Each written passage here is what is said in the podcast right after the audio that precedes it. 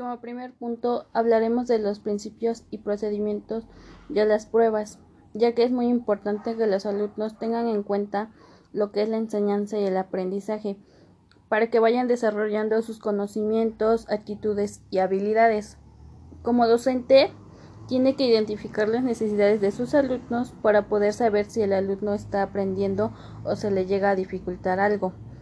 Como segundo punto, podemos ver que en las ventajas de las pruebas objetivas y pruebas de ensayo nos permiten que los alumnos puedan centrarse en lo que son sus materias, en la creatividad, capacidad y comprensión, ya que les permite que sean libres de poder expresarse y a que puedan organizar mejores sus ideas.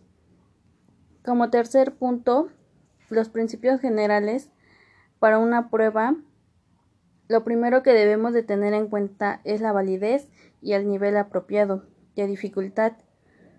Como alumno, debemos de tener una respuesta que sea correcta y poder tener un mejor aprendizaje.